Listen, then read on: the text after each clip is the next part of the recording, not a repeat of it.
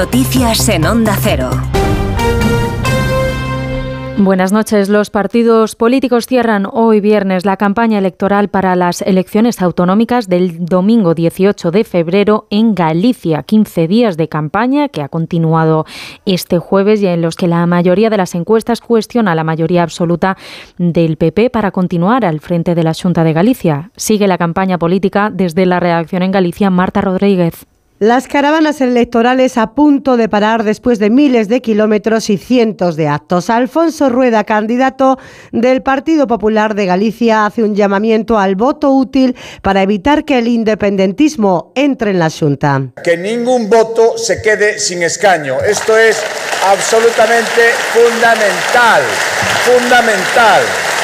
Y los que quieran un gobierno que una a los gallegos, que no quieran separatismos, Partido Popular de Galicia. En Onda Cero Galicia, la candidata del BNG, Ana Pontón, contestaba. Unha campaña de ideas, de propostas, de ilusión é o que estamos facendo desde o BNG e eu puxo que vexo e que vendo a argumentación que ten o Partido Popular estamos indo moi ben e o PP está, está dos nervios. El candidato socialista José Ramón Gómez Besteiro llama a la movilización. A xente cando elixa vai elixir ese cambio seguro e solvente que representa o Partido Socialista. Eu estou absolutamente confiado. El PP cerrará en Coruña, el BNG, el PSOE y Sumar han elegido San Santiago de Compostela para este cierre.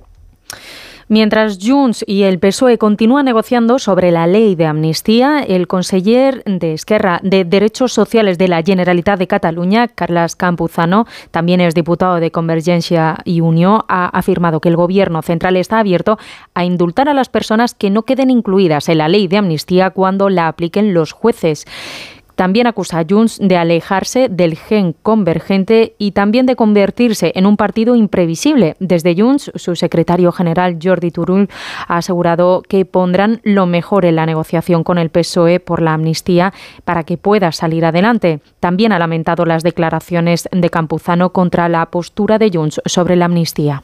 No, yo no contestaré a las palabras. No, yo no contestaré a las palabras del conseller Carles Campuzano porque siguiendo el criterio del conseller Carles Campuzano, entre otras cosas, lo que no se hubiera llegado a hacer es el referéndum del 1 de octubre. Por tanto, si su opinión es apoyar más al PSOE que al independentismo, es su opinión. Lo respetamos, pero no lo compartimos. Por eso supongo que estamos en dos espacios políticos diferentes. Supongo que estamos en dos espacios políticos diferentes.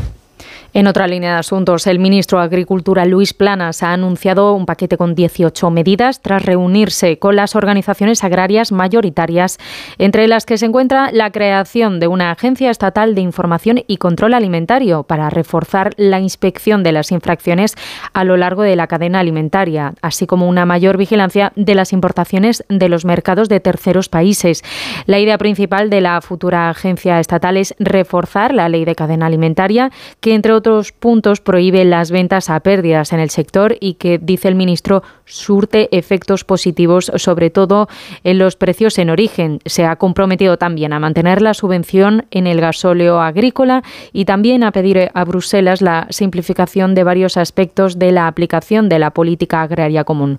A pesar de todo lo anunciado por el Gobierno, las organizaciones, como UPA, no han desconvocado las protestas se mantienen las movilizaciones hasta el día 26, porque aquí además, y sí quiero ponerlo de relieve, falta una pata muy importante, que es la autonómica, las comunidades autónomas, que además creemos que tienen reunión el próximo lunes y le hemos pedido al ministro que actúe con contundencia a la hora de implicarlas en la simplificación.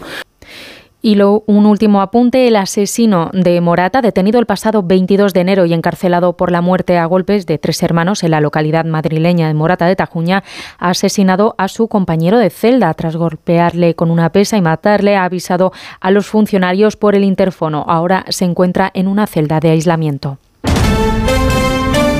Y en la actualidad deportiva, en tenis, Carlos Alcaraz se ha clasificado para los cuartos de final del Abierto de Argentina que se disputa en Buenos Aires. Se ha impuesto en su debut tras ganar a Carabelli por 6-2-7-5. Su rival en la próxima ronda será el italiano Babasori. Eso ha sido todo por ahora. Más información a las 4, a las 3 en Canarias. Síguenos por internet en ondacero.es.